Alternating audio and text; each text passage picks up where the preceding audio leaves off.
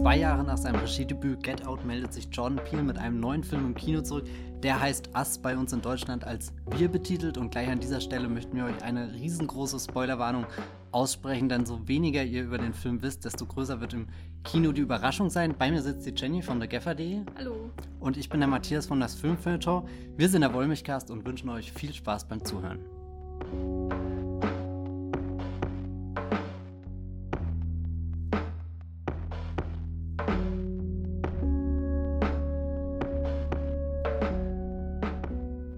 Bevor wir jetzt in Ass einsteigen, vielleicht noch für alle, die es bis hierher geschafft haben, das ist natürlich. ja, eine Minute schon gehört. Naja, es könnte ja sein, dass jemand aufgrund dieser äh, penetranten Spoilerwarnung ausgestiegen ist. Äh, es geht natürlich nicht nur um Ass, sondern wir werden auch noch zwei andere Filme besprechen. Jenny hat äh, The Office, nee, einfach nur Office von äh, Johnny To mitgebracht. Äh, The Office ist was ganz anderes. Und ich rede über den neuen Film äh, von JC Chandler, nämlich Triple Frontier, der seit einigen Tagen auf Netflix ist. Aber zurück zu Ass über den man am besten nichts weiß. Gut, das war dann der Podcast für, für heute. Ja, nee, ich, ich, ich glaube, man kann das schon nochmal betonen, weil, weil für mich eine sehr besondere Erfahrung als, als jemand, der in einer Filmredaktion sitzt, kriegt man ja sehr viele Spoiler an den Kopf geworfen, ob man will oder nicht. Aber bei Ass habe ich es dann erstaunlicherweise geschafft, abgesehen von dem Poster nichts über den Film mitzukriegen und einmal den Trailer im Kino nicht zu sehen, aber zu hören zumindest.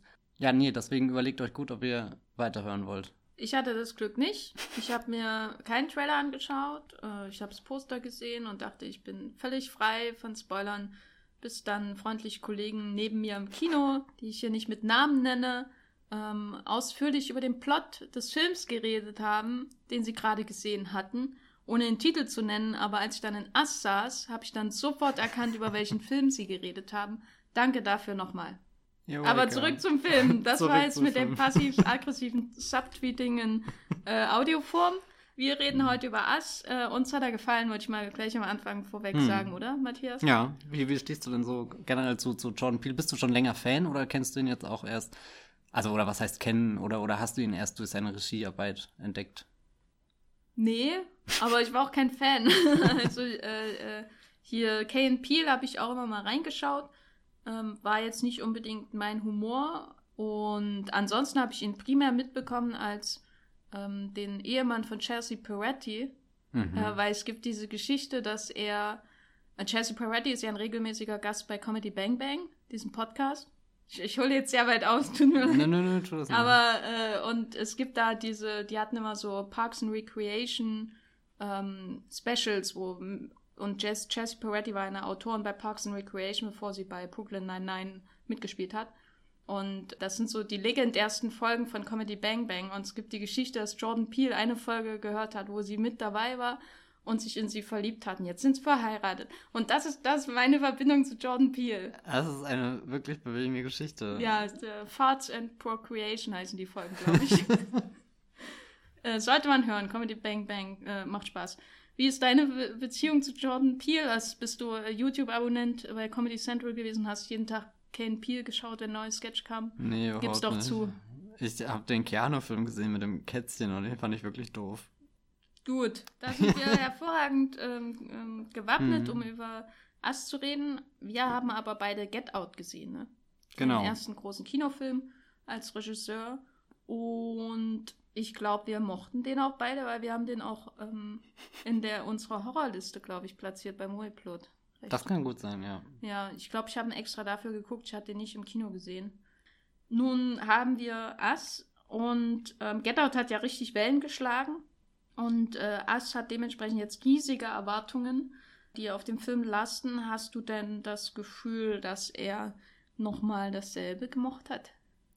Ich würde sagen, er hat sich sogar ein bisschen weiterentwickelt und hat nicht, oder, oder, oder das Schöne bei, bei Get Out, was glaube ich viele so an dem Film schätzen, ist, dass er eine kleine Idee ist, die, die sehr viele präzise Gedanken hat, aber irgendwie nicht darüber hinausgeht. Und das ist überhaupt nicht schlimm, sondern alles sehr schlüssig auf den Punkt bringt. Und Ass fühlt sich dagegen dann eher wie so ein klassischer zweiter Film an, wie ihn hier vielleicht Donnie Darko Regisseur, äh, wie heißt er? Richard Kelly. Genau, Richard Kelly mit seinem Southland Tales gemacht hat. Ich musste auch an äh, David Robert Mitchell denken, der nach seinem kleinen, sehr konzentrierten It Follows diesen total überbordenden ähm, Under the Silver Lake gemacht hat und vielleicht habe ich einfach nur eine Schwäche dafür, Aber irgendwie finde ich es total faszinierend, dann einen Filmmacher zuzuschauen, der gerade einfach sprudelt vor kreativer Energie und, und halt gerade auch einfach seinen Moment hat. Ich glaube, dass, also bei, bei Jordan Peele kommen da viele Dinge so zusammen. Er hat selbst diese Ambition und dann wird er gerade auch vom, vom Kino irgendwie mit offenen Armen empfangen, sich da zu verwirklichen. Und Ass wirkte da einfach wie ein Film, der, der so da, das, was in Get Out schon sehr präzise funktioniert hat. Er nimmt äh, vertraute Genrebestandteile und überlegt, wie kann ich da was Eigenes draus machen? Was, was will ich da sehen? Wir, wir müssen nicht seit 60 Jahren den gleichen Home Invasion Thriller drehen, sondern was ist denn, wenn, wenn das schon im ersten Akt zu Ende ist und dann bricht der Film noch in eine ganz andere Richtung auf und, und, und da noch eine Dimension dazu und, und das und da und, und da war ich einfach nur zwei Stunden lang am Staunen bei, bei Us, wie, wie der Film immer größer geworden ist und und natürlich auch wie Under the Silver Lake oder dann Southland Tales bestimmt nicht überall zum Schluss kommt. Oder ich, ich glaube, der Film hat viele ähm, offene, offene Endenfäden. Nee, wie sagt man? Keine Ahnung. Aber, aber das finde ich nicht schlimm, sondern das ist ja das Schöne, dass wir werden ja bestimmt später auch noch versuchen zu deuten, was passiert ist. Und das wird bestimmt lange dauern, aber sich darin zu verlieren, also wenn, wenn dir ein Film so ein Geschenk macht, dass er irgendwie was Handfestes hat, aber halt eben auch noch was zum äh, Träumen ist jetzt vielleicht das falsche Wort bei einer Thematik, wie, wie es Assad. Äh, nee, das finde ich halt sehr stark. Wie, wie hast du das, äh, den, den, den Übergang von, von Get Out zu Ass wahrgenommen?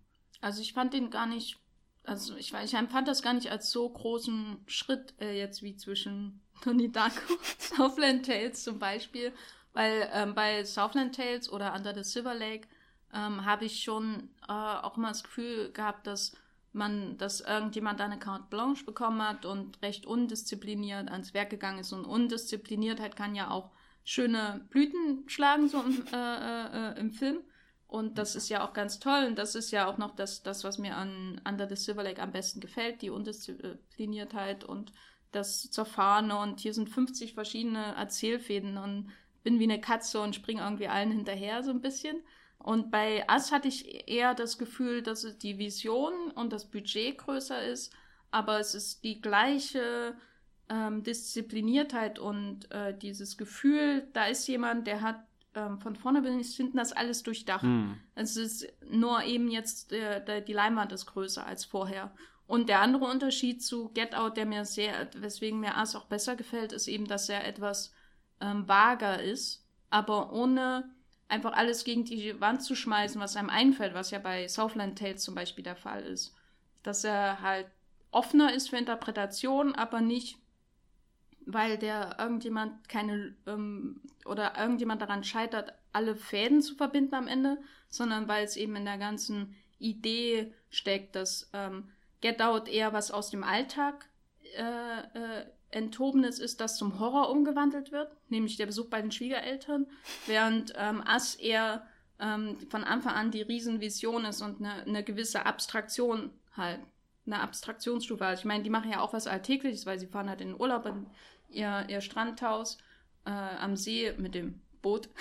äh, aber wichtig. es ist trotzdem eher wie, wie eine Parabel oder so von Anfang an, hatte ich das Gefühl, als bei Get Out weil eben auch von Anfang an klar ist, es geht um dieses Kindheitstrauma von Lupita Nyong'o. Es wird einem ja ähm, vorgesetzt, bevor der ganze Film anfängt. Sowas hast du ja bei Get Out nicht. Da, hm. da wirst du so eingelullt und dann wird das immer, äh, eskaliert halt die Situation, während hier von Anfang an da die Idee ist, da ähm, geht es um was Größeres als ein Familienurlaub.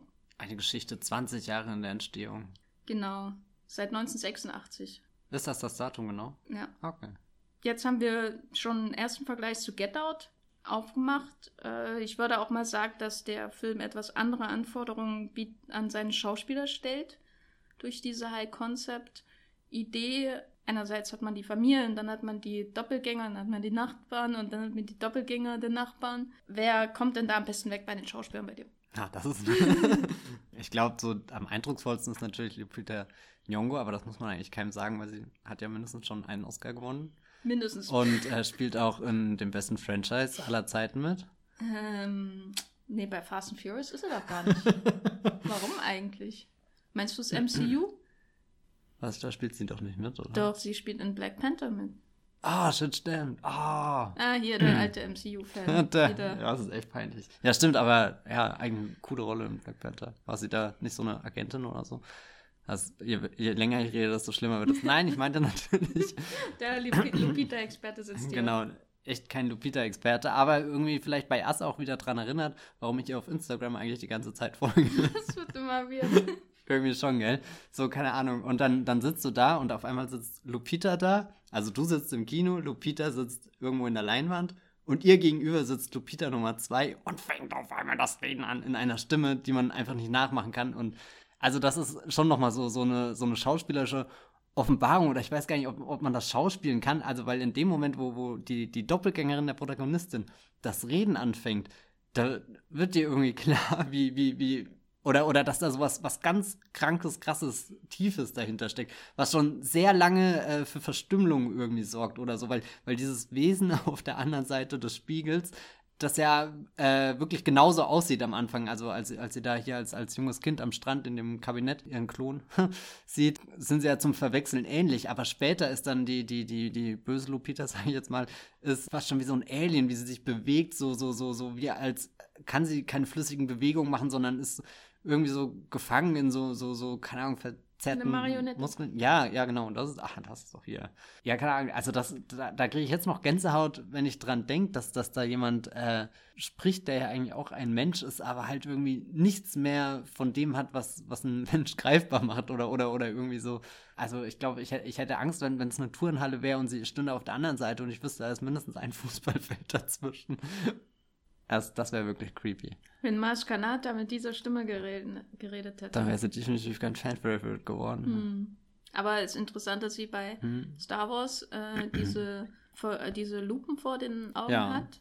Das kann man ja nicht mehr Brille nennen. Und äh, hier sind auch ihre Augen so wahnsinnig wichtig in Ass.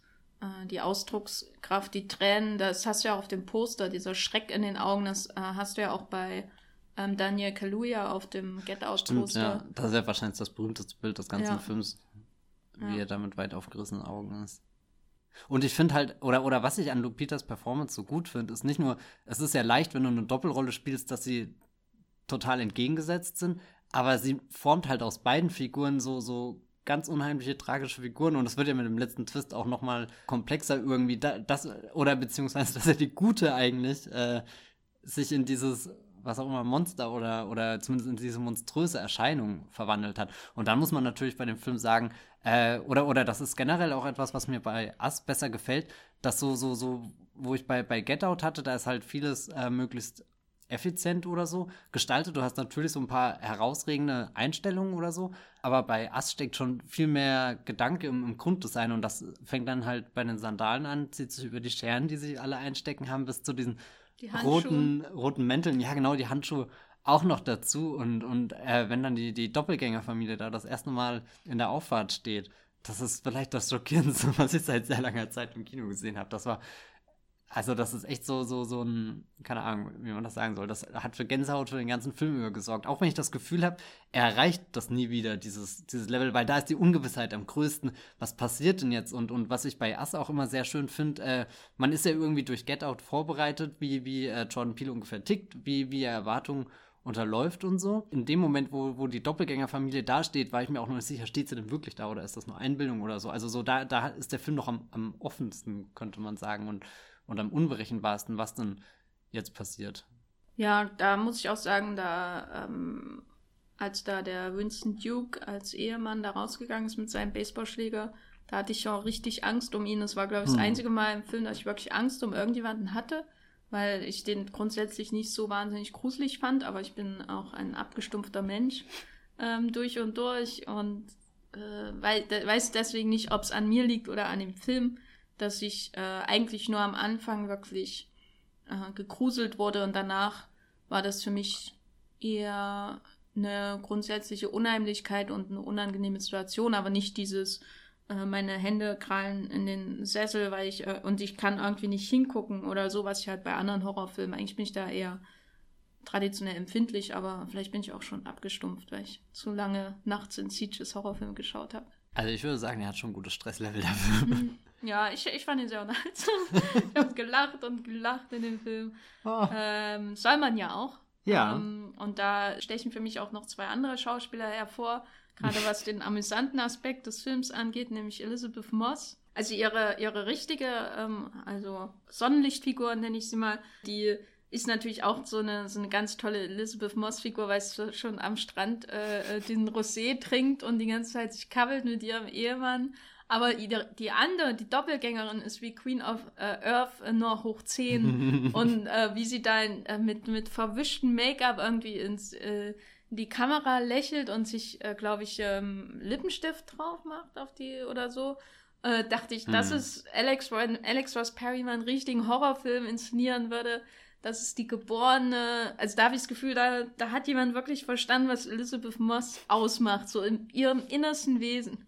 Während, äh, und dass die Idee, dass sie mit Tim Heidegger ver verheiratet ist, der auf beiden Seiten, also mit seinem Doppelgänger und seiner Originalfigur, vor allem halt komödiantisch abdreht. Also dann noch seinen Zombie-Walk später.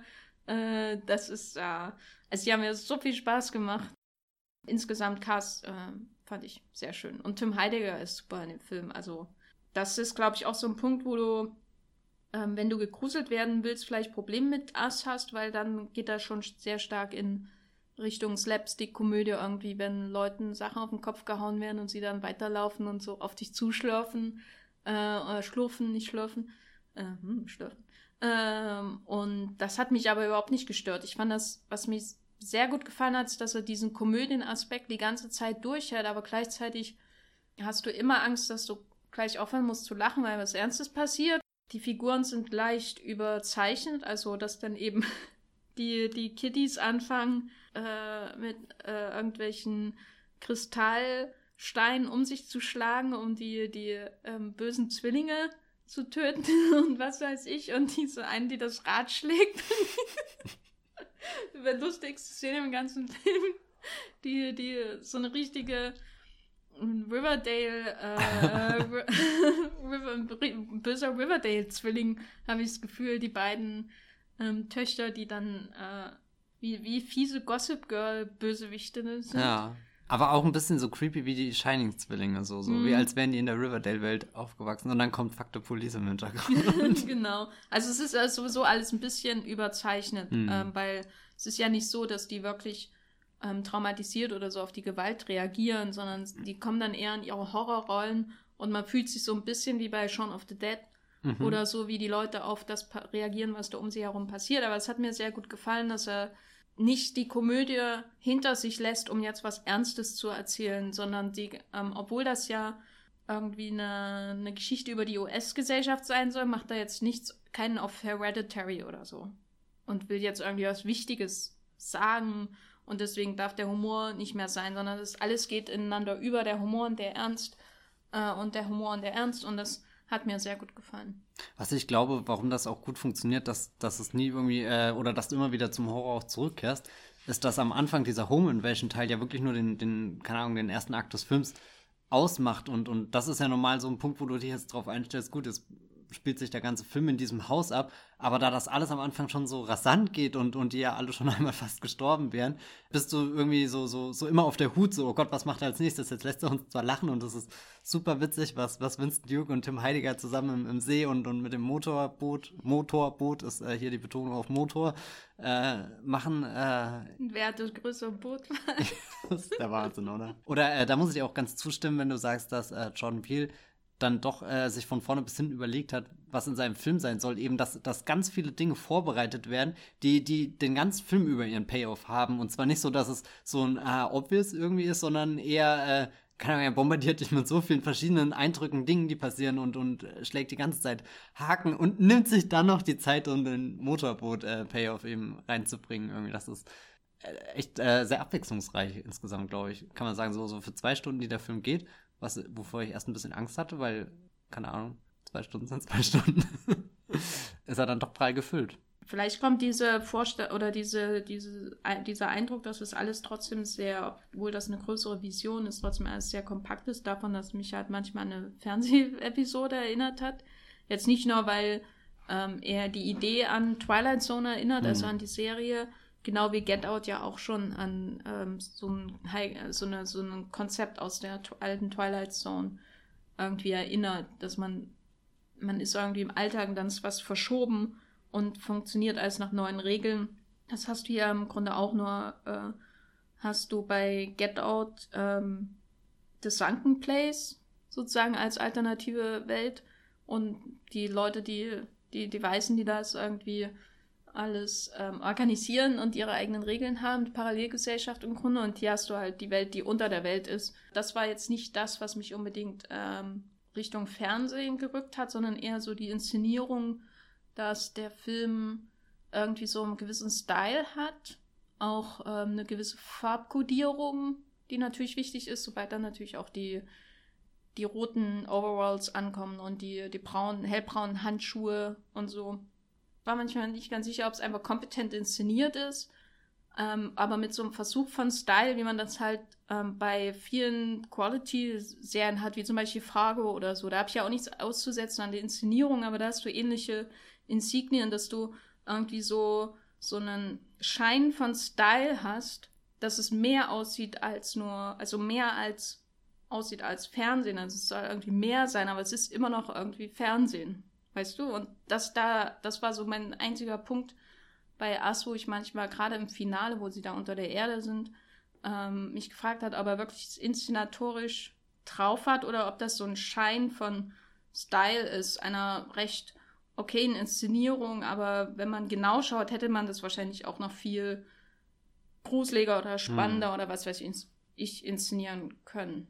Das kam mir bei der Home Invasion kam mir das schon manchmal so vor wie er hat dann so einen suchenden Blick ähm, der Kamera durch den Raum und du weißt eigentlich schon drei Minuten vorher, dass da jemand überraschend dastehen wird oder so. Und da habe ich mich manchmal schon gefragt, jemand mit mehr Horrorerfahrung würde da wahrscheinlich was wesentlich Gruseligeres draus machen. So abgestumpft bin ich auch nicht. Was ich beim, beim Ende zwar sehr gut fand, ist dann diese Parallelmontage, gerade wenn der Tanz kommt. Aber da kann ich auch verstehen, dass irgendwas fehlt oder das, das könnte spektakulär oder ist vielleicht das falsche Wort, aber irgendwie die Idee ist da, aber bei der Umsetzung. Die Bewegung fehlt ein bisschen fehlt das, so. Ja, ja. Aber dagegen den, den Prolog finde ich total meisterhaft inszeniert. Das, das war auch der Moment, wo ich auf einmal dachte, wow, der hat ja wirklich einen Sprung als Regisseur auch gemacht irgendwie. Ähm, ich weiß nicht, warum er dann wieder zurückkommt oder dass es bewusst ist, dass halt diese, diese Erinnerungen in den 80ern so ein bisschen durch die, die Nacht gehen. Und ich hatte immer das Gefühl, die schlender da selbst über, was ist das, ein Jahrmarkt oder, oder hm. hier und, und weil, weil auch die Figuren nicht äh, synchron mit der Kamera laufen, sondern dann der Vater bleibt da hängen, die Tochter geht in die nächste Richtung und, und dann verschwindet die Mutter dahin irgendwie so. Das, das ist halt immer ihren Point of View. Ja, genau, und, und da, da, da habe ich mich echt so, so, wie als hätte ich dann selbst keine Chance, als mit in dieses Spiegelkabinett zu gehen und dann auch keine Chance äh, zu entkommen, obwohl ich irgendwie das Exit-Schild sehe, aber dann eigentlich doch nur gegen die Spiegelwand renne. Meine Lieblingseinstellung in dem Film ist die, wo der Vater an dem Schießstand irgendwie steht und die Mutter entfernt sich so, sie geht so einfach weg. Das hm. sieht man ja dann am Ende nochmal, diese Einstellung. Das ist so eine Einstellung, wo ich das Gefühl habe, da will niemand zeigen, nie, niemand irgendwie was Großes zeigen oder das ist nichts, das ist nicht das, was ich jetzt zum Beispiel in Fargo als Style ausmache oder so, wo man irgendwie eine weite Landschaft hat und ein Auto und ein anderes Auto und zwei Leute gehen auf sich zu, so die klassische Fargo-Einstellung, wo jemand Kinobilder imitiert, sondern das ist eher sowas, wo dieses ganze Gefühl des Kindes, dass die sieht, wie die Eltern auseinanderdriften, in ein einziges Bild gefasst wird, weil die Mutter zwischen den Leuten verschwindet, der Vater wendet ihr den Rücken zu und eigentlich sind die Eltern schon so weit von ihr weg, die nehmen sie ja gar nicht richtig wahr. Diese Schlendern, wie sie da durchschlendern und du hast die ganze Zeit das aus dem Kinderblick heraus, diese Beobachtung dieser Krise zwischen den beiden Eltern auch. Da ist eigentlich klar, dass sie dann weggezogen wird zum Strand hin. Hm. Da habe ich das Gefühl, da steckt was dahinter. Also rein als Regisseur ist da jemand, der oder auch der Kameramann natürlich. Oder wer hat denn überhaupt die Kamera geführt? Ich glaube, das ist ein Get Out. Kameramann gewesen, der auch äh, hier mit äh, Shyamalan gemacht hat. Ja. Hier Glass und äh, Split. Ah, okay. Hat er auch gemacht. Was ja auch sehr gut passt irgendwie. Ja, und Blumhouse auch beides. Ja. Hm. Aber jedenfalls, da, da hatte ich das Gefühl, da ist noch mehr. Da ist noch mehr Kino da als bei Get Out. Das ist ein Film, den kann man mal den, nicht unbedingt auf dem Smartphone gucken, sondern. Nicht unbedingt, nee. Aber halt, wie gesagt, bei dieser großen, also diese große ähm, Parallelmontage von dem ähm, Ballerina-Kampf, wie man es auch nennen möchte, die fand ich als Idee toll und hat, ich fand das auch super spannend und äh, da hatte ich aber irgendwie das Gefühl, dass ähm, die letzte Verbindung zwischen die zwei Ebenen fehlt, die inszenatorische Verbindung. Irgendwie war die Idee größer als das, was gerade auf der anderen Ebene dann, also unter der Erde, halt dem entgegengesetzt wird. Hm. Da war ich auch ein bisschen von, von der Gestaltung insgesamt enttäuscht. Ich finde zwar die Idee auch fantastisch, aber nachdem man schon den, also, oder irgendwie, du hast den Einstieg durch das Spiegelkabinett und im Prolog diese Worte, wo, wo von Tunneln geredet wird, wo, wo verlassen sind, wo man nicht mal mehr weiß, warum sie existieren, gibt es dann irgendwas Gruseligeres, dass wir unterhöhlt sind von irgendwas, wo kein Mensch weiß, was Sinn und Zweck ist und dann könnte alles drin entstehen und tut es ja in Ast dann auch. Und dann dachte ich eigentlich, das wird noch viel mehr wie Alice im Wunderland, noch vielleicht sogar surreal, dass, dass sie da wirklich in ein Labyrinth hineinkommt, wo, wo halt nicht aussieht wie die Umkleidekabine von einer Sporthalle oder so. Das fand ich aber gut. Also das hat mir auch sehr gefallen, weil das alles so profan ist irgendwie, oh. dass sie auch mit so einer endlosen U-Bahn-Rolltreppe darunter fährt. Das ist wie, wie in so einer Mall, wenn du in einer Mall immer tiefer fährst, dann kommst du irgendwann nicht bei den Autos raus, sondern dann in eine andere Mall, die viel trister ist und wo es nichts zu kaufen gibt, sozusagen. also das ist so, weißt du, das, ja. das äh, oben über der Erde dieses verzauberte Jahrmarktsding äh, mit der Geisterbahn oder was und dem Spiegelkabinett und äh, was so Burtonesque ist irgendwie, wie es halt von außen noch aussieht. Und unter der Erde ist es das ähm, gewöhnlichst von der Welt, nämlich eine Rolltreppe äh, in, in, in Keller und nichts weiter. Das fand ich eigentlich ganz nett. Und erklärt ja auch ein bisschen die Frustration, die in all diesen Menschen steckt, äh, steckt die ja total wahnsinnig in, in der Enge auch, auch wie, wie, es gibt zwar dann die Tanzsequenz und, und Ballett und, und schnelle Bewegung und sie hüpft und, und so, aber trotzdem sind die Decken, hast du ja jeden Moment das Gefühl, dass irgendjemand da dran stößt und, und man. Das erklärt auch ihre Bewegung. Genauso so und du hast dann das Gefühl, klar wollen die Menschen alle nach oben, weil sie da, da in die Luft gucken können, die können atmen, also, also es ist schon effektiv muss ich halt meine äh, Fantasievorstellung ausnahmsweise unterordnen. Wir haben die Kaninchen noch nicht erwähnt, ja, die ähm, auch eine wunderbare Brücke zu The Favorite äh, bieten. Mm. Irgendjemand war mit der Anzahl der Kaninchen in The Favorite nicht zufrieden und dachte, das können wir noch hoch 10 machen. Und äh, die werden da freigelassen, alle im, und hoppeln da alle rum. Und das ist auch so ein Moment, man hat ja den Prolog an dem Strand, äh, oder beziehungsweise am Anfang die Worte, die eh schon unheimlich sind, dann den, den Prolog und dann den, den, äh, wenn die Credits dazukommen, diesen, die Kamera geht immer weiter zurück und zeigt dir noch mehr Kaminchen und es sieht halt schon so gestört aus, dass du dich ja. fragst, oh Gott, was passiert und diese jetzt? Blutrot, das blutrote Ass dann. Mhm. Äh, und erst hinterher merkst du, aha, das ist ein Schulraum aus dieser Welt unten. Das ist schon alles sehr schön gestaltet, ja. muss ich sagen. Also ich glaube auch, dass John Peel vielleicht mit am, am meisten Gefallen daran hat, so, so Dinge zu entwerfen irgendwie und, und, und das dann, keine Ahnung, hat schon tausend Horrorfilme gesehen und, und jetzt fügt er das zusammen, was er mag, aber er hat halt auch irgendwie eine eigene Vorstellung davon, wie das bei ihm aussehen soll, dass er nicht einfach nur irgendwelche, keine Ahnung, nostalgischen äh, Dinge da dreht, die, die irgendwie äh, so, so. Ich war manchmal überrascht, wenn der kleine Junge das Jaws äh, äh, anhat. Das ist ja so ein richtiger Stranger Things Move eigentlich. Und in Us wirkt das schon so weit weg, weil der ganze Film außenrum so, so, so, äh, jetzt sage ich das Wort zeitgemäß oder so wirkt oder, oder halt da wirkt und nicht irgendwas, was halt wie Stranger Things sich über diese 80er Jahre freut, ein bisschen zwischen der weiße Hai und, und, und E.T.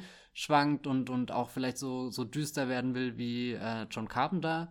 Aber bei, bei, bei Ast wirkt dann auf einmal die, dieser, diese Erinnerung, wo, wo dann der ganze Ursprung da ist und, und äh, keine Ahnung, fühlt sich sehr weit weg an, einfach weil der Film frisch wirkt. Ja, er wirkt frisch und gleichzeitig hat man aber das Gefühl, ähm, im Grunde nimmt er ja die Idee auf von der Weisheit, dass man diese kleine Gemeinschaft hat, die ähm, von außen angegriffen wird, nur ist hier eben die Gefahr unter den Füßen im Grunde und äh, ist nur ein Spiegelbild ihrer selbst sozusagen, äh, nur halt ähm, trister, wesentlich trister. Also man hat nicht mehr dieses, das Fremde kommt und lockt Leute ins Wasser und frisst die dann oder so, ne, sondern dass die, die Gefahr ist schon immanent in der mhm. Gesellschaft angelegt.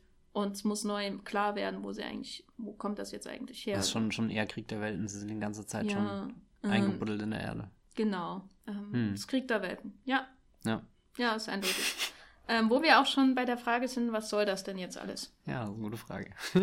wir können ja erstmal reden über die Hands Across America ähm, Scherenschnitte, die, sie, die ja das finale Bild sind, mit denen der Film uns äh, entlässt. Die, die Menschenreihe, die blutrote Menschenreihe durch die Berge, ähm, beobachtet von zwei ähm, Hubschraubern. Wie hat das auf dich gewirkt? Was, äh, wie würdest du das einordnen? Also erstmal war ich furchtbar sauer, weil einer meiner absoluten Lieblingssongs in diesem Moment kommt und Was war das für einer? Les Fleurs von äh, Minnie Riperton.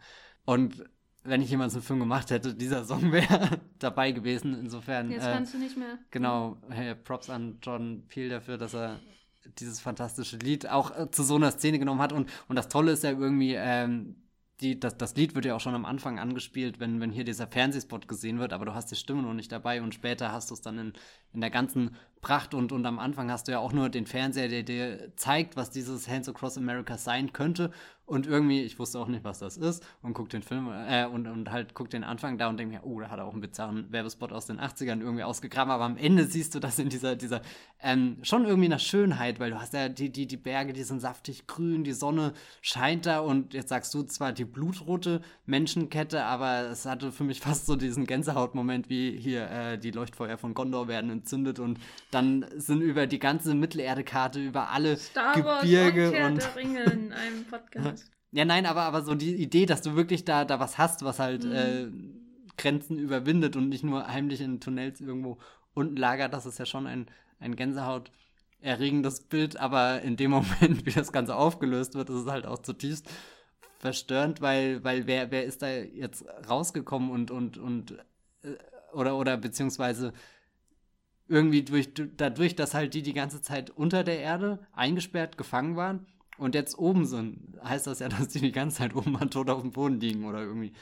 Ich, ich weiß ehrlich gesagt gar nicht, was ich von diesem Ende halten Also soll. mich weil- hat es an, ähm, um jetzt wieder Krieg der Welten zu zitieren, an dem ich während des Schauens überhaupt nicht gedacht habe, aber das ist jetzt das natürlich ist mehr als offensichtlich. Mich hat es an äh, ähm, Adern äh, auf, erinnert, weil in Krieg der Welten von Steven Spielberg gibt es ja auch diesen Moment, wo ähm, das Blut irgendwie in so solchen Adern über den ähm, Wiesen zu sehen ist. Ähm, und daran hat es mich halt erinnert, als würde irgendwie ähm, so ein verborgener Teil des Organismus, der das Ganze mit am Laufen hält, äh, ähm, auf einmal bloß liegen.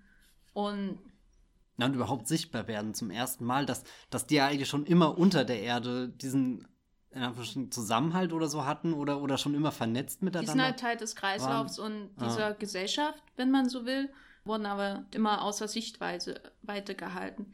Ähm, meine Deutung des Films, die laufen irgendwie alle so ein bisschen gegeneinander.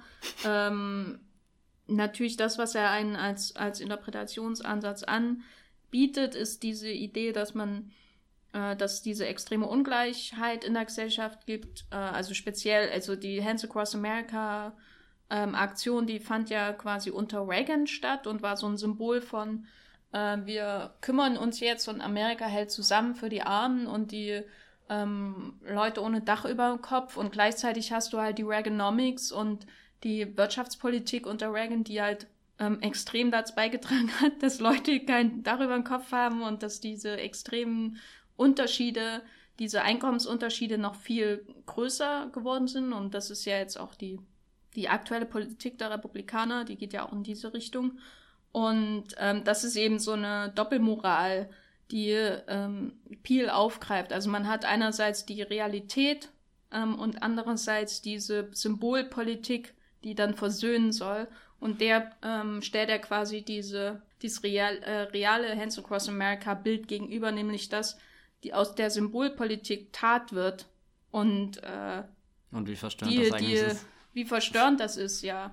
Und dann hast du natürlich mehrfach in dem Film diese Momente äh, von so einer Art Klassenneid, also diese Idee, dass äh, die, die Familie von Lupita Nyong'o und Winston Duke, die ist ähm, ja schon, der geht's ja schon ziemlich gut, ne? Aber das es reicht geht zwar noch nicht für das Heidegger-Boot, aber Genau, es gibt immer das größere Boot und sie haben dieses schöne Haus da in den ähm, Wäldern, aber dieses Glas, mo dieses moderne Glasgebilde mit Mhm. Ophelia als ähm, künstliche Intelligenz, die einem da wie Siri so durchs Haus hilft oder und die heißt- Polizei ruft. Genau. oder auch und, nicht. Und irgendjemand ist immer noch da, der es besser hat als einer, als man selbst ähm, und der das natürlich auch zur Schau stellt. Und gleichzeitig ähm, kann man natürlich diese, diese Marionetten unter der Erde, die ja geschaffen wurden, um die da oben zu kontrollieren, was eine Idee ist, die ausgesprochen wird, aber nicht wirklich dargestellt wird, wie das denn eigentlich ähm, funktionieren soll, indem die da unten alle im Kreis laufen oder so. Aber wenn man das natürlich weiterdenkt, diese Idee, man hat diese Ungleichheit in der Gesellschaft, dann ähm, kann man das natürlich auch so deuten, dass die ähm, Angst vor dem Absturz und hm. äh, die, diese Idee, man braucht immer noch jemanden, der schwächer ist, auf den man herabsehen kann, um sich besser zu fühlen, ähm, dass das natürlich auch ähm, sehr in die Reagan-Zeit und auch ins jetzige Amerika passt. Diese Angst vor dem Absturz, die Idee, dass man Feindbilder schafft von Ärmeren, die das wollen, was die Mittelschicht sich hart erarbeitet hat, sozusagen, die wollen dann halt auch das Boot haben, ne? Und das wäre natürlich dann das wirklich Radikale im Finale, dass nämlich die eine Schicht die andere mehr oder weniger ersetzt. Was ja eigentlich sehr deprimierend als Ausgang. Ja, aber ist, dadurch oder, wird oder aus, eben aus dem Hands Across America wird halt das Symbol wird äh, Wahrheit sozusagen. Also die, weil die Solidarität nicht funktioniert, ähm, gibt es quasi eine Revolution, wenn man so will. Ah. Aber, aber ich musste immer irgendwie so, um mal was anderes hier mit reinzubringen, an die Prophezeiung aus den Harry Potter Filmen denken. Oh Gott. Äh, Büchern, pardon. So nur einer kann ich leben, während der andere überlebt. Ach so, so irgendwie. Da, das ist das, was für, für so viel Verwirrung oder, oder, oder so gemischte Gefühle bei mir am Ende äh, gesorgt hat. Weil auf der einen Seite hat man die Enthüllung, dass die Lupita, die wir dachten die ganze Zeit gut ist, eigentlich das das Mädchen aus dem Spiegelkabinett ist, die die Position eingenommen hat und dadurch ja irgendwie schon so, so eine kleine, kann man das sagen, eine Ursünde oder ich weiß nicht, was passiert ist oder so. Sie hat sich ja schon bewusst entschlossen, ihr eins über die Rübe zu ziehen und ihren Platz einzunehmen. Also da ist ja schon was durcheinander geraten und dann verschwindet ja aber auch die, die, die eine, eine Schicht fast komplett.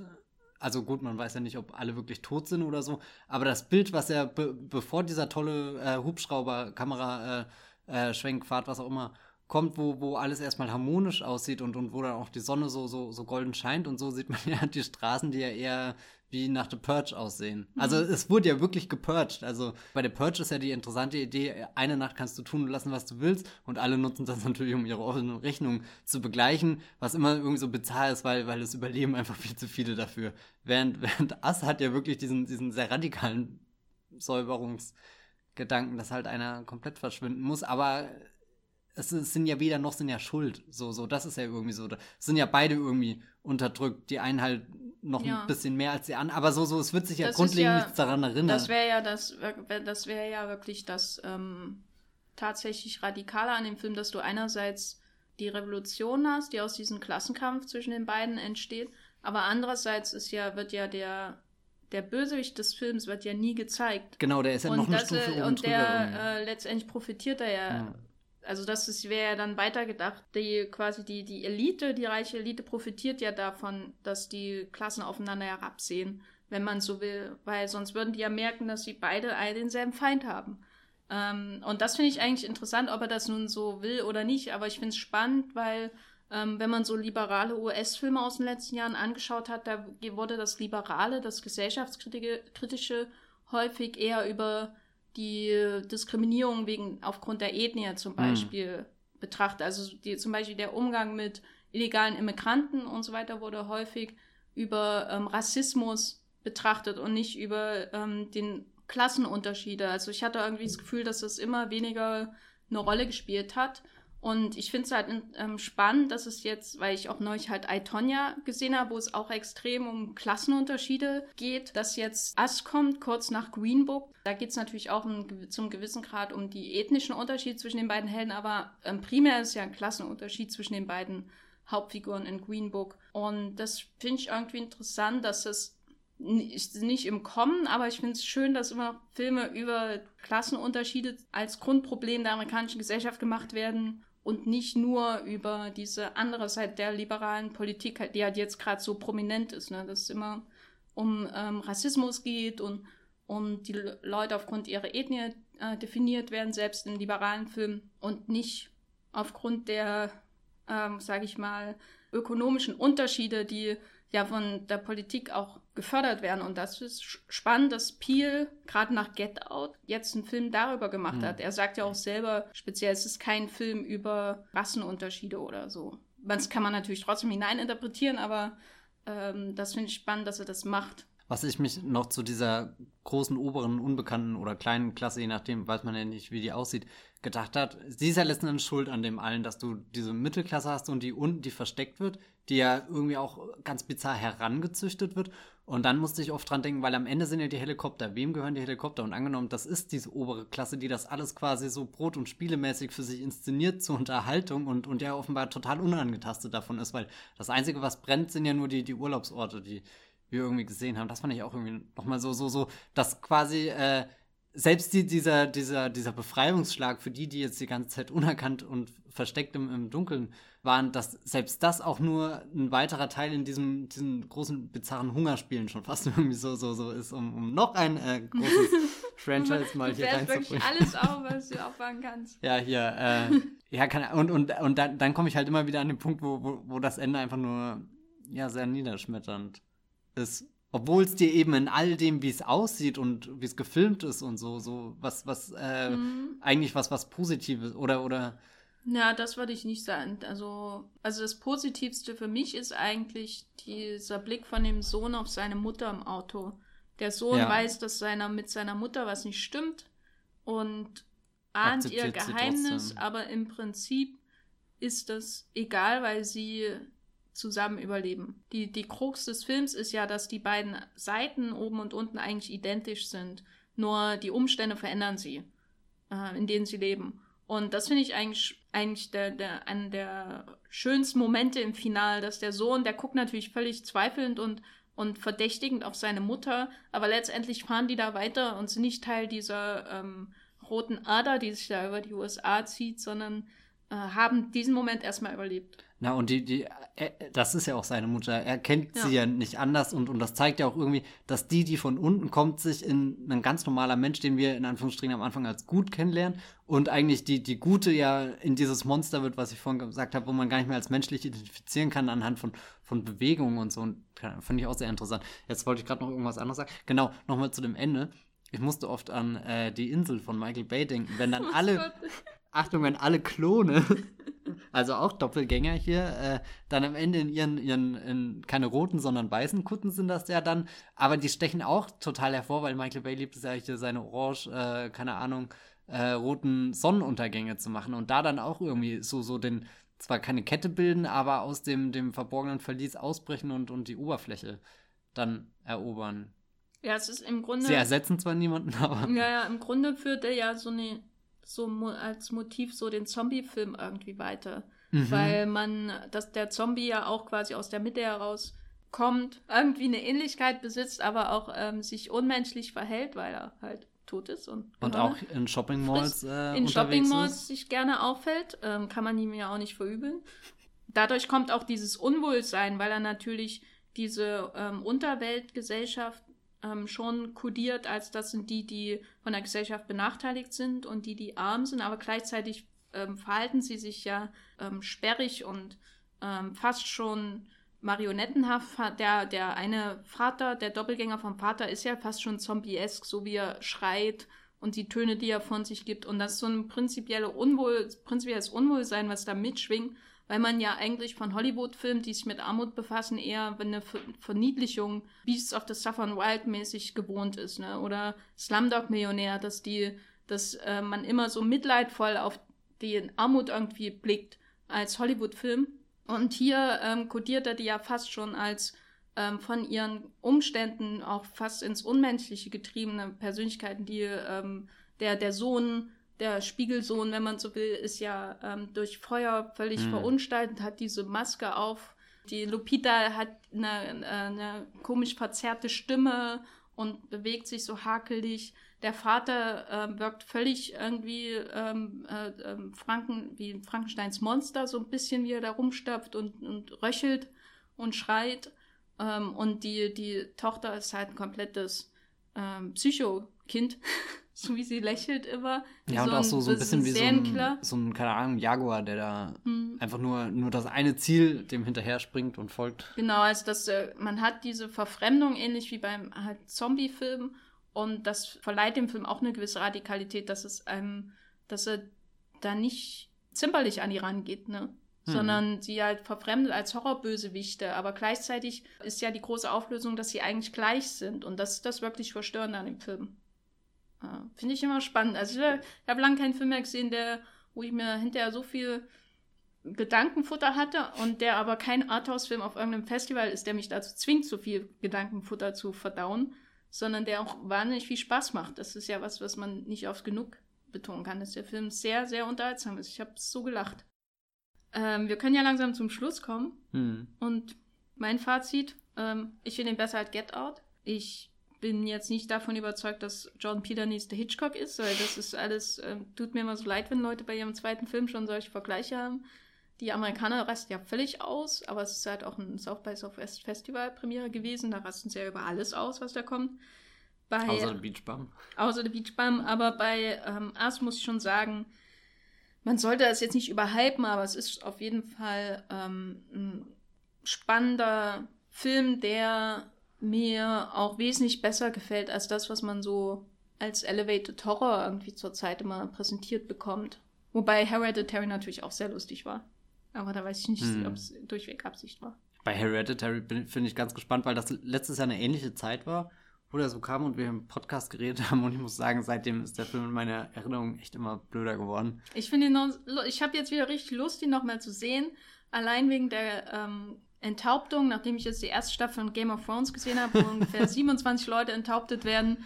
Äh, die habe ich nochmal äh, noch neu geschaut. Äh, da habe ich hier richtig Lust auf Hereditary, weil es mit Abstand die lustigste Enthauptung ist, die in den letzten Jahren irgendwo zu sehen war im Kino oder in Serien. Jenny Ecke, Filmkritikerin. Was ist dein Fazit? Ah, ich finde ihn auch besser als Get Out. Ich glaube sogar deutlich besser als Get Out, weil der dann doch irgendwie für mich nur zu sehr in, in, in Ideen existiert und, und, und also ein super Conversation Piece. Aber ich habe mir auch seitdem nicht mehr angeschaut, weil ich irgendwie das Gefühl habe, über den Get Out zu reden ist viel interessanter als ihn zu gucken. Also ich finde ihn auch gut oder so, aber ich weiß nicht, da, da, da gibt es nichts Filmisches, was mich nochmal direkt in den Film reinzieht. Während das habe ich jetzt bei, bei Ast schon allein, um die, die erste Szene einfach nochmal zu sehen, um, um die Familie in der, der Auffahrt stehen zu sehen, wie sie einfach nur in das Haus will und halt zur Not durch die Fensterscheibe reingeht. Ich meine, wer kennt das nicht? Bei mir geht das nicht, aber wer weiß, ob ich das schon mal gemacht hätte.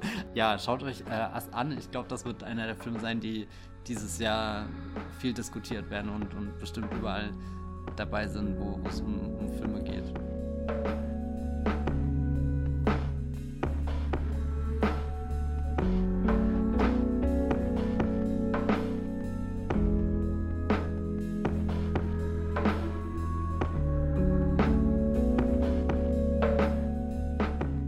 Gar nichts mit Ast zu tun hat, der neue Film von JC Chandler. Das ist der Regisseur, der unter anderem Margin Call, All is Lost und Most Violent hier gemacht hat. Zwei davon finde ich äh, fantastisch, nämlich äh, All is Lost, wo Robert Redford allein auf dem Meer als alter Mann ohne Gun, oh Gott, unterwegs ist. Wobei er hat ja zumindest diese Leuchtschusspistole. Wie heißt das ähm, mit Fachterm? Oh Gott, Fachterm. Was geht? Die Sprache ist ja. echt überwertet. Zum Glück machen wir hier keinen Podcast. Genau, äh, Robert Redford, der ganz allein eben auf der See ist und um sein Überleben kämpft, das Boot droht unterzugehen und wir schauen ihm dabei mindestens eineinhalb Stunden lang zu. Und äh, deinem gegenüber Most Violent Year, der mindestens genauso toll inszeniert ist, wenn nicht sogar die, die, die stylischsten Bilder der, der vergangenen Jahre irgendwie im Kino hatte, mit Oscar Isaac und Jessica Chastain in der Hauptrolle so ein bisschen so eine Variation auf, was, was kann denn ein, ein großer Gangsterfilm irgendwie heutzutage Und die sein? beiden, ja, das Haus von den beiden erinnert an das von ähm, Tim Heidegger hier in Ass. Verdammt, da sind wir dann doch wieder näher an Ass als, als und, gedacht. Und Jessica Chastain und Elizabeth Moss spielen im Prinzip dieselbe Rolle. Äh, nur als Jessica Chastain noch nicht so tief am, äh, am Flaschenboden ihrer Rosé-Flasche angelangt wie, wie Elizabeth Moss in Ass. So, zurück zu dir. Genau, was ich eigentlich nur sagen wollte, ich bin eigentlich ein sehr begeisterter äh, äh, Fan von, von JC Chandler und, und habe mich auch sehr auf seinen neuesten Film gefreut, der jetzt glücklicherweise gar nicht im Kino kam, sondern einfach direkt auf Netflix und auch mit Abstand eines der hässlichsten Netflix-Poster dieses Jahr, wenn nicht sogar aller Zeiten erhalten hat. Aber der Film sieht natürlich trotzdem sehr gut aus, aber darum soll es erstmal gar nicht gehen. Vielleicht zu, zur Geschichte ähm, erzählt wird von, von einer alten Special Forces Einheit, die hier von Oscar Isaac angeführt wird. Den, der ist noch so der einzige von, von den Special Forces Typen, der, der noch aktiv irgendwie in Kolumbien unterwegs ist und, und äh, eine Informantin hat, die ihm wichtige Informationen liefert und gerne mit ihrem Bruder aus dem Land geschmuggelt werden würde. Und aber er erwartet natürlich was im Gegenzug davor, äh, dafür und erfährt dann, dass es da einen äh, Drogenbaron gibt, der 75 Millionen Dollar Cash besitzt und zwar nicht irgendwo auf einer Bank, die man ausrauben muss, sondern einfach direkt in seinem Dschungelhaus. Und da kommt er auf die große Idee, erst das äh, für die äh, Regierung hochzunehmen. Das funktioniert dann alles nicht und deswegen äh, naja, plant er das dann privat mit seinen alten Jungs. Also es sind insgesamt fünf äh, Leute, die dann wichtig werden, äh, gespielt von neben Oscar Isaac, Ben Affleck, Charlie Hunnam, Garrett Hedlund und Pedro Pascal. Also so der, der Männercast des Jahres. Vermutlich, man, man muss den Film schon sehr lange schauen, bis man dann irgendwann eine Frau findet, aber das ist ja im Endeffekt die Informantin, die. Haben Hedlund und Hunnam Szenen zusammen? Das ist äh, eine sehr wichtige Frage, weil man könnte ja schon meinen, dass es die redundanteste Besetzung, die es dieses Jahr im Kino zu sehen gibt. Da die ja als Team äh, zusammen äh, agieren, äh, sieht man sie natürlich auch in, in, sehr vielen Szenen zusammen. Aber irgendwie, äh, das kann man vielleicht dem Film auch zugute halten, schaffen sie es da aus jedem dieser Leute so, so einen gewissen Typ äh, zu machen. Irgendwie Ben Affleck spielt halt den, das, das Brain. Also Hat er eine Brille auf? Wow. Jenny. Hast du hey, den Accountant gesehen Account. oder was? Der hat so eine Brille auf, der ist so intelligent. Ja. nee, er hat sogar so richtige äh, taktische äh, Dinge, die er dann. Auf seinem Tattoo. es ist unfassbar schwer, in Gegenwart von Jenny heute irgendwas Ernstes zu erzählen. Genau, also jeder dieser Typen hat so eine Aufgabe. Der eine, so, so wie halt bei so einem Banküberfall äh, organisiert. Der eine hat halt den Plan, der andere will es unbedingt machen und der nächste ist der Fluchtwagenfahrer und keine Ahnung, was die anderen zwei machen, aber wir sind halt dabei. und Hedlund und Hannem. genau, sehen cool aus.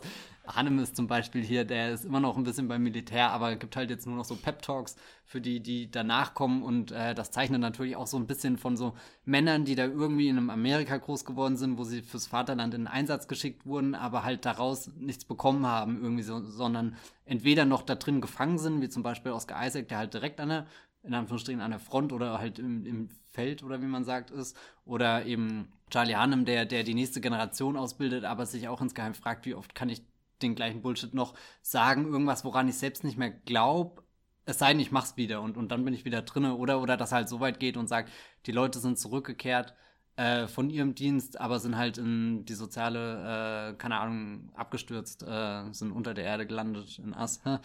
Also da herrscht eine große Ungerechtigkeit. Wir haben unseren Land einen Dienst erwiesen, aber jetzt winken da 75 Millionen Dollar, die wir uns von einem Drogenbaron klauen könnten. Das ist ja an sich nichts Schlechtes weil der macht ja auch nur illegale Geschäfte und ist kein guter Mensch. Und da kriegen wir ein bisschen wie das zurück, was unser Land äh, versagt hat, uns zu geben. Und, und so wie die ganzen Figuren eingeführt werden und auch zusammengetrommelt werden, hat der Film sehr was von äh, Sorcerer von William Friedkin und natürlich dem Original. Lohn der Angst. Genau, Lohn der Angst. Und wie bei Sorcerer begeben sie sich auf eine Reise, wo es natürlich auch äh, nicht nur ums, ums Fortbewegen geht, sondern auch äh, das, was zwischen den, den Männern passiert und äh, wie sie oder oder nein, es geht schon ums Reisen. Auch auch bei Triple Frontier ist, glaube ich, der der das Interessanteste am Film ist, wenn wenn der Film von wie bewegen sich Menschen von A nach B und vor allem wie bewegen sie Geld von A nach B denn äh, das ist jetzt eigentlich kein großer Spoiler. Sie, sie räumen das Haus aus, weil das passiert schon sehr schnell. Finden dort nicht nur 75 Millionen Dollar, sondern 250, also mehr als sie tragen können. Alle Wände sind voll gestopft mit Geld. Also sprich, dieses, dieses, das, ähm, das, das ist ein ganz schöner Moment, wo sie verzweifelt den Tresor suchen und dann merken, nein, sie sind gerade in den Tresor hineingelaufen. Also so,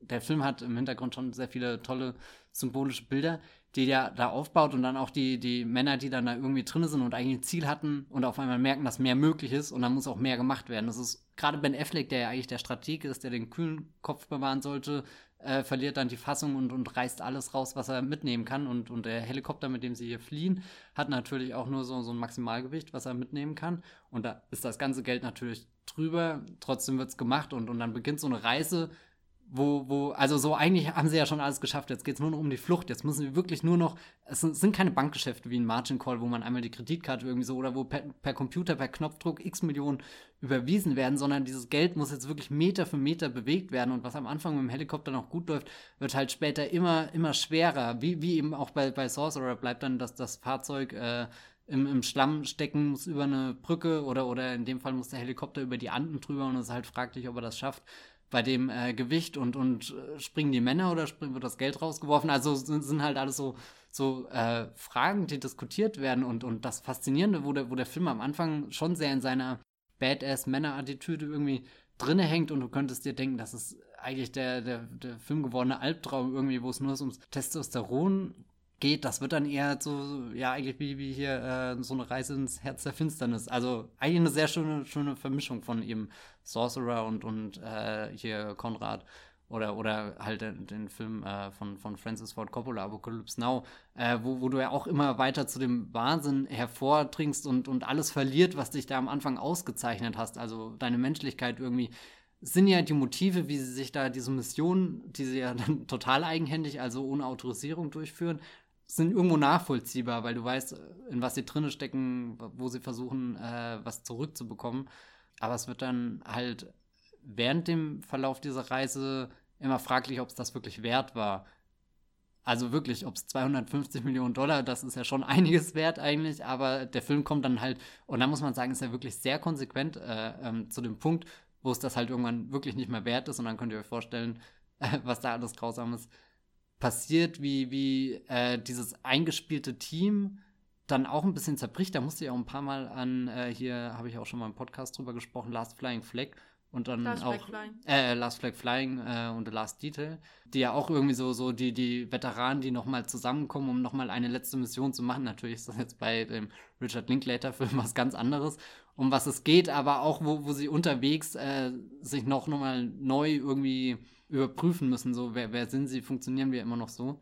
Und dann ist das Schöne, dass äh, Tracy Chandler ein, ein, ein Regisseur ist, der, der eben sehr viel Wert auf äh, eindrucksvolle Bilder legt, die natürlich auch alle irgendwo was ähm, erzählen oder, oder äh, dann, wie, wie er die Natur in dem Film reinbringt. Das ist dann das, wo, wo er auch wieder ganz nah bei äh, Sorcerer und Apocalypse Now ist. Also du äh, du kannst das richtig fühlen, wie, wie, wie, äh, wie der Berg, wie, wie die Anden immer größer werden und, und der Helikopter drankommt und in jedem anderen Film wäre das einfach so eine Montage und sie würden drüber fliegen und alles wäre gut.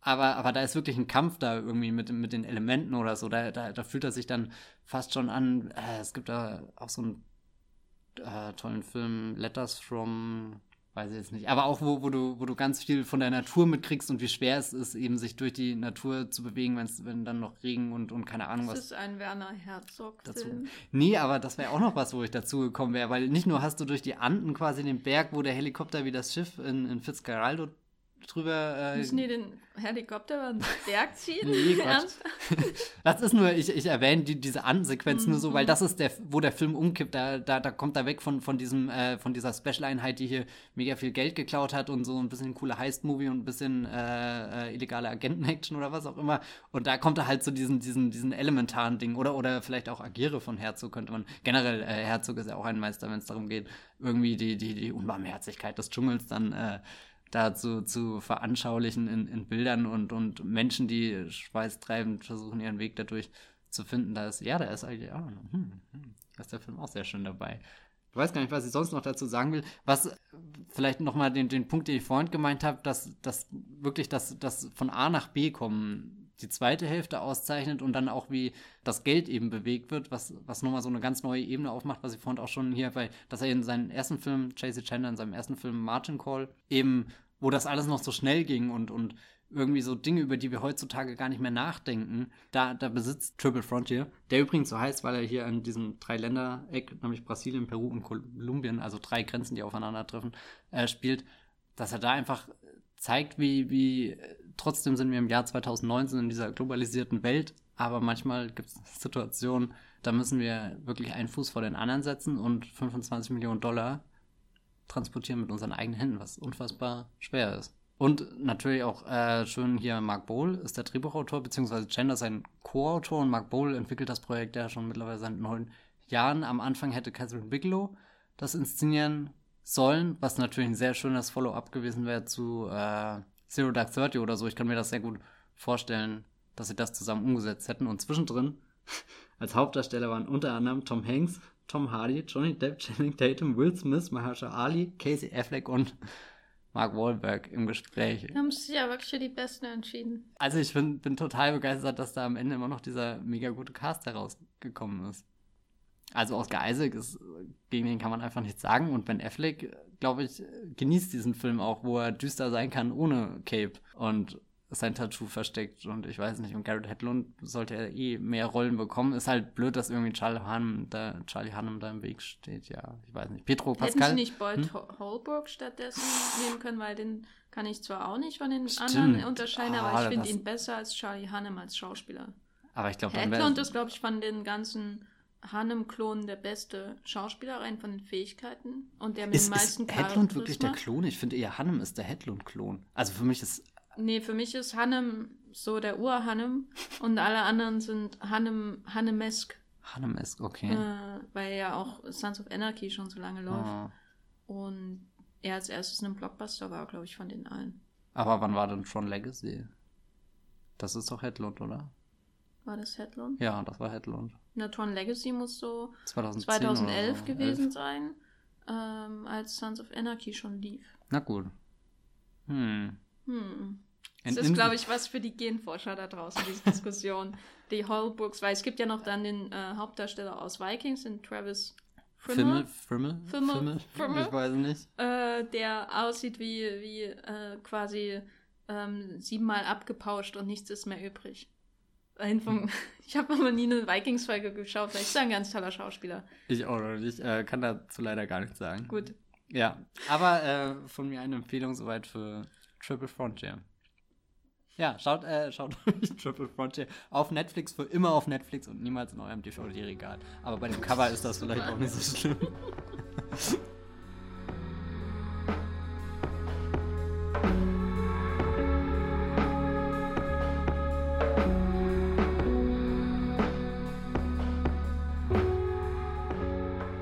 wahrscheinlich auch nicht in eurem DVD-Regal, fürchte ich fast, steht Office äh, von Johnny Toe, äh, weil der Film, glaube ich, in Deutschland nie rausgekommen ist. Ähm, und ich habe ihn mir bestellt damals bei Yes Asia als Region 3 DVD. Kann ich immer nur empfehlen. Also ich habe da bisher immer gute Erfahrungen gemacht. Die meisten Sachen sind angekommen. Äh, kann man quasi direkt, die kann man direkt DVDs aus Hongkong bestellen und ähm, läuft, glaube ich, nur die Website ist halt ein bisschen, naja. Und äh, Office 2015 kam er raus. Warum ist er in Deutschland nicht auf DVD? Ja, es kommen keine Schusswaffen vor, fürchte ich. Ähm, das dürfte einer der Gründe sein. An, abgesehen davon, dass Deutschland einfach furchtbar ist, was ähm, die Veröffentlichung von Hongkong-Filmen hier angeht und chinesischen Filmen allgemein. Ähm, Office ist ein Musical. Es ist äh, das erste richtige Musical, das Johnny Toe gedreht hat. Äh, man merkt auch, das ist was, wo er lange von geträumt hat. Er hat ja vorher schon sowas wie Musicals gedreht, nämlich zum Beispiel Sparrow, Hm. äh, ist ja sehr beeinflusst von Jacques Demy und von die Regenschirme von Cherbourg und so weiter. Und ähm, Throwdown bis zu einem gewissen Grad ist ja wie ein, Mus äh, ein, wie ein Judo-Musical gewesen mit äh, sogar Gesangseinlagen drin. Nur diesmal hat er halt wirklich einen ganzen ähm, Studiokomplex und eine ganze Story, die nur darum aufgebaut ist, dass Leute mittendrin anfangen zu singen, gerne in Gruppen, manchmal auch im Duett oder alleine.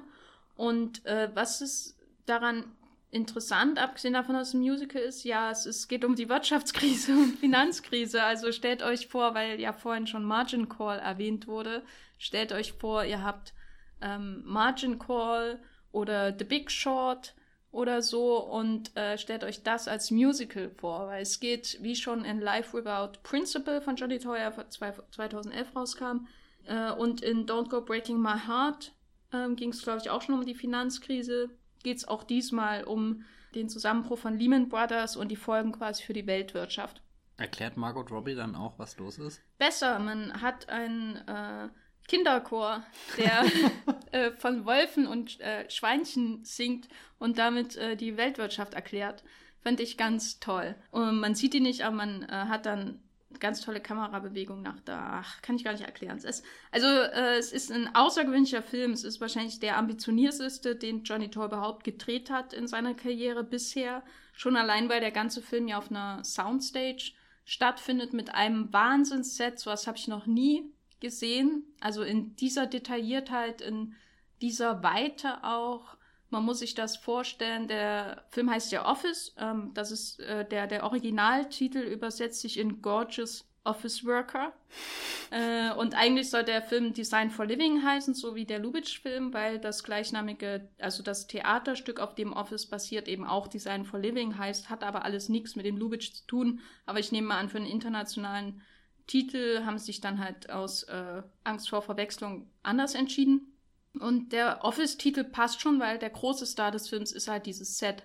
Der ganze Film spielt wie äh, Free, über den ich ja auch schon im Wollmilchcast geredet habe, äh, quasi unter Tage, wenn man so will. Also in einem, äh, diesmal nicht in einem Krankenhaus, sondern in einem Bürokomplex. Und äh, an, bei Free sieht man ja im Finale die Sonne wenigstens mal CGI-mäßig aufblitzen. Und hier ist man im Prinzip die ganze Zeit in einer, steht man die ganze Zeit im Schatten von Hochhäusern und in, ähm, unter Bürolampen. Also es gibt keinen Himmel, es gibt keine Welt außerhalb dieser Welt. Und selbst die Szenen, die außerhalb dieser ähm, Büros spielen, sehen halt absolut künstlich aus mit CGI-Backprojektion und so. Und das ist auch alles Absicht. Ähm, also es ist wirklich ein Film, wie Toei noch nie gedreht hat. Und auch ähm, das Set muss man sich vorstellen als wirklich so eine Art riesiges Großraumbüro, was ähm, nicht von Wänden unterteilt ist, sondern von vielen dünnen äh, Leucht Stäben, die äh, in die vertikale, in die horizontale und so weiter gehen. Das heißt, man, der ganze Raum ist durchzogen von Linien in alle möglichen Richtungen und dazwischen gibt es dann immer so kleine Raumblasen. Also da drüben ist ein Tisch und eine Tischgruppe und da hinten sieht man das Büro von Person X, Y, Z. Man kann quasi durch den ganzen Raum durchschauen und man hat diese dynamischen Linien, die ihn strukturieren. Das wirkt, gerade wenn man das halt nur im Fernsehen schaut, ähm, etwas also es ist irgendwie sehr, sehr kratzend, aufkratzend irgendwie für die Augen, weil so viel los ist in jeder einzelnen Szene. Insofern schade, den auf dem Fernseher zu schauen, weil er eigentlich in 3D gedreht wurde und in 3D ins Kino kam. Aber natürlich gab es da hier in Deutschland, zumindest hatte ich keine Chance, den in 3D zu sehen, sondern nur auf DVD. Ähm, und im Nachhinein kann man sich halt wirklich toll vorstellen, dieses Musical in 3D mit diesen Wahnsinnslinien, diese Räumen, die äh, die, die ähm, Finanzarbeiter da zu verschlucken drohen. Ähm, die Story ist eigentlich relativ simpel. Ähm, man merkt auch, dass es natürlich ein Theaterstück ist. Man hat drei Pärchen, die in drei Karriere, äh, äh, auf drei Stufen einer Karriereleiter stehen. Also ganz oben hat man quasi Sylvia Cheng, äh, die den Film auch mitproduziert hat und das Theaterstück mitgeschrieben hat, ähm, soweit ich weiß, und äh, großer Star des taiwanesischen und Hongkong-Kinos. Ähm, sie ist mit Choi Yun Fat zusammen, über den man ja gar nichts mehr sagen muss, hoffe ich. Äh, äh, größter lebender Hongkonger Mensch. Ganz weil ich einfach mal so. der Karibik hier, gell? Im ja, Teil. okay, Ach, jetzt hast du auch noch das erwähnt. Gut, der Wollmilchcast äh, gerät an seine Grenzen. Äh, der Akzeptanz auf einer Seite hier. Äh, genau, die sind quasi ganz oben, als äh, sie ist seine Geliebte und er ist der Chef der Firma. Und auf der Mittelstufe haben wir ähm, Tang Wei aus ähm, Last Caution zum Beispiel und Blackhead. Äh, und äh, jetzt auch in äh, Long Days Johnny and Tonight spielt glaube ich, auch mit. Genau. Und ähm, Ethan Chan, die sind so die Mittelmanager, die aufsteigen wollen. Und dann auf der untersten Stufe hat man die uninteressantesten Schauspieler, nämlich die neuen, die Neulinge der Firma, die gerade ihren ersten Tag haben. Und auch ähm, wenn ein beibleiben, man hat so das Gefühl, ähm, die sind ganz unten, die anderen sind in der Mitte und alle haben so eine Aufwärtsbewegung, nur die da oben, die haben eigentlich schon alles erreicht so. Und anhand dieser drei Pärchen wird quasi äh, durchexorziert in äh, vor allem mit Gesang, weniger mit Tanz, ähm, was dieses Finanzleben so mit sich bringt, mit Problemen, mit dem Privatleben und so weiter. Und gleichzeitig aber auch, äh, wie halt da gespielt wird mit dem Geld, was man nie sieht äh, in dem Film. Es wird auch nie, man sieht auch nie, wie gegessen wird, was immer befremdlich ist bei Johnny mhm. Toe-Filmen. Wenn auf einmal gar nicht gegessen wird, da weiß man, da läuft was mit der Welt komplett falsch. Passt natürlich zu diesem künstlichen Vibe dieses Films. Die Musik an sich ist nicht ähm, jetzt wahnsinnig einprägsam, also nicht so wie zum Beispiel bei äh, Sparrow und so. Da stammt ja die Musik von äh, Xavier Jamot und Fred Avril, das sind ja bei äh, Franzosen, die so Elektronikmusik und so machen, und da hast du da immer das Gefühl gehabt, dass so ein französischer Vibe in der Musik gewesen. Die haben auch die anderen Johnny Toe-Filme, einige andere Johnny Toe-Filme begleitet. Hier ist das ganz anders. Hier ist sehr so, so zeitloses Gitarrengeschrammel äh, mit Gruppengesängen und so. Kann ich nicht so richtig zuordnen, was das ist. Da geht es auch eher um die Texte, die so ein bisschen an äh, Brecht erinnern und Theater aus den 20ern, politisches Theater auch. Das ist aber alles letztendlich egal, weil der Film ist einfach Wahnsinn aus. Und äh, obwohl die Story ein bisschen schematisch ist und die Musik jetzt nicht so wahnsinnig eindrucksvoll, gibt es trotzdem wunderschöne Musical-Szenen, wo ähm, Ethan Chan und Tang Wei irgendwie beide eine Zigarette rauchen und sie gleichzeitig ihre Zigarette ausdrücken wollen in dem Aschenbecher auf dem Dach, in Anführungszeichen, man sieht ja nie den Himmel. Ähm, und das ist so, wenn Johnny Toe Zigaretten inszeniert, dann ist das halt das Romantischste, was es auf der Welt gibt. Ne? Das hat man ja auch in Sparrow, wo ähm, Simon Yam da im Auto fährt und äh, der, von der Zigarette kosten kann, die die Frau neben ihm raucht. Und äh, das ist ja das, das Größte, was es gibt. Ne? Hm. Also ein reines Zigarettenmusical wäre wahrscheinlich nicht politisch korrekt heutzutage, aber würde ich sofort schauen. Äh, es ist wirklich schwer beschreiblich, was der Film für eine visuelle Wucht entwickelt durch dieses Set, das die Kamera durchfährt, durchschneidet. Ähm, die Kamera ist ja der wahre Tänzer des Films und dieses Set ist quasi die Einladung, Einladung da durchzu, äh, wie eine Ballerina sich durchzuwüten. Äh, ist wirklich spannend. Ich weiß nicht, ob ich ähm, noch mehr Filme von Johnny Toe sehen will, die ausschließlich auf Sets spielen, die er selber konstruiert hat ich mag das eigentlich, wenn er Hongkong in Hongkong dreht und ähm, die Stadt atmet und die Nacht in der Stadt darstellt und so. Das finde ich schon wunderbar. Oder wenn er halt die Office Worker durch die diese ähm, privaten öffentlichen Räume hasten lässt, was er ja in seinen romantischen Komödien immer macht, mit denen äh, Office ja auch verwandt ist.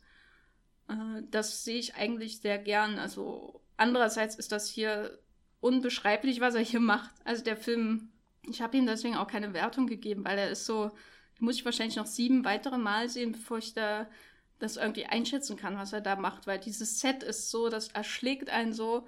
Ähm, und falls ihr irgendwie die Gelegenheit habt, den Film mal zu schauen, dann tut das unbedingt, weil das geht noch viel weiter als Free, der ja auch nur auf so einem einzelnen Set spielt. Und wo Free eher an The Mission erinnert, so mit der Konstruktion der Figuren, wie die im Raum aufgeteilt werden, die Wände, die kühlen Wände, das äh, klaustrophobisch des Ganzen, ist halt Office wie eine weite Welt, ein ganzes Studio, ähm, das man sieht und trotzdem ähm, durch diese dynamischen Linien und so wirkt es auch ein bisschen klaustrophobisch. Ganz interessanter Effekt, den er da ähm, erzielt. Ja, überraschenderweise gefällt mir ein Johnny Toe-Film. Und er erinnert mich auch, äh, das sei noch erwähnt, an äh, das Glas Wasser von Helmut Keutner. Weiß nicht, ob ich den schon mal hier besprochen habe, aber der spielt ja auch einer, auf so einer künstlichen Bühnenwelt. Und das hätte ich nur gar nicht erwartet, ne? Dass die beiden Filme so viel gemeinsam haben. Dass ich dann auch noch den, den Schritt von Helmut Keutner zu Johnny Toad ziehen kann im Wollmilchcast. Ein historischer Moment für mich, äh, die beiden Lieblingsregisseure zusammenzuführen. Ähm, was soll ich da noch sagen, ne? Sucht euch diesen Film raus, wo ihr könnt. Ähm, schaut ihn euch an, wenn ihr Johnny Toe-Filme mögt. Und schaut euch vor allem auch die ähm, romantischen Komödien an, die Johnny Toe gemacht hat über die Jahre. Die werden ja immer, äh, die fallen ja immer hinten runter, wenn über ihn gesprochen wird. Und äh, das würde ich auf jeden Fall, da würde ich auf jeden Fall entgegenwirken. Office von 2015. Kann man gucken.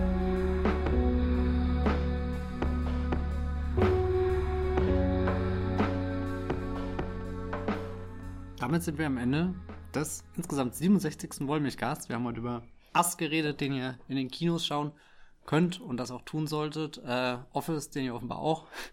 Ich musste die ganze Zeit an hier eine Mischung aus The Intern und Great Gatsby denken, als du das gerade so beschrieben hast. Nur, dass keiner von denen so ein gestörtes Set hat, aber zumindest kann ich mir vorstellen, dass, dass hier das 3D von, von Gatsby und insgesamt Lerman und dann irgendwie so der Intern hat eine sehr schöne Büroatmosphäre. Hm. Also Bess Lerman hätte das Set bestimmt auch gefallen. Ja, oder? Mhm. Es, aber findest du Gatsby besser? Ja, oder? Ein zustimmendes Grinsen. Ja, damit Na, das kann ich nicht so stehen lassen. Das war eher. Meinst du das ernst? Grinsen? Das? Achso, okay. Na gut, äh, damit äh, trotzdem die Empfehlung an Office und natürlich Triple Frontier äh, bei eurem, bei dem Streaming-Anbieter eures Vertrauens. Wenn ihr dann Feedback zu dieser Folge habt, könnt ihr das an feedback at wollmichcast.de schreiben oder uns natürlich auf Twitter äh, anhauen. Jenny, wo findet man dich denn da? Haut mich an als äh, Gefferlein äh, mit Doppel F bitte. bitte. Ähm, oder in meinem Blog thegeffer.de und dich, Matthias. Ja, mich könnt ihr als Bibelbrox mit 3e auf äh, ja, Twitter finden. Oder eben auch in meinem Blog. Das Filmfilter. Oder auf Movieplot. Ein Fake-Blog. Wer kennt es nicht? Ja, und das sage ich an dem Wochenende, wo die letzte Staffel Arrested Development zu Ende gegangen ist. Oder die vorerst letzte, man weiß es ja nicht. Und die Fake-Blog-App für sehr viel Geld verkauft wurde. Hast du die schon geschaut, die ja. Staffel? Und du schaust noch Game of Thrones? Ja, das kann man ja, man braucht ja immer eine Folge zum Runterkommen nach einer Folge Game of Thrones. Wobei nie umgedreht, ich brauche eine Folge Game of Thrones, um nach. Äh, Game of Thrones ist doch ein Familienurlaub äh, im Vergleich ja. zu Arrested es, es fällt wirklich schwer zu sagen, wo die Menschen schlimmer sind, oder? Ja, zwei. Okay, hier an dieser Stelle noch eine äh, Empfehlung an Arrested Development, die nicht mehr so gut ist, wie sie mal war, aber immer noch sehr, sehr böse und witzig. Ja, ich hoffe, dieser Wollmilchcast hat euch gefallen. Wir hören uns dann das nächste Mal wieder. Tschüss. Ciao.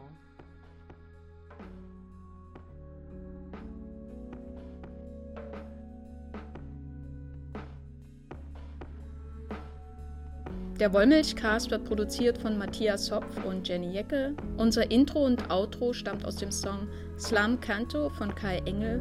Ihr könnt den Podcast bei allen gängigen Apps abonnieren und wir freuen uns über Kommentare und Bewertungen bei iTunes.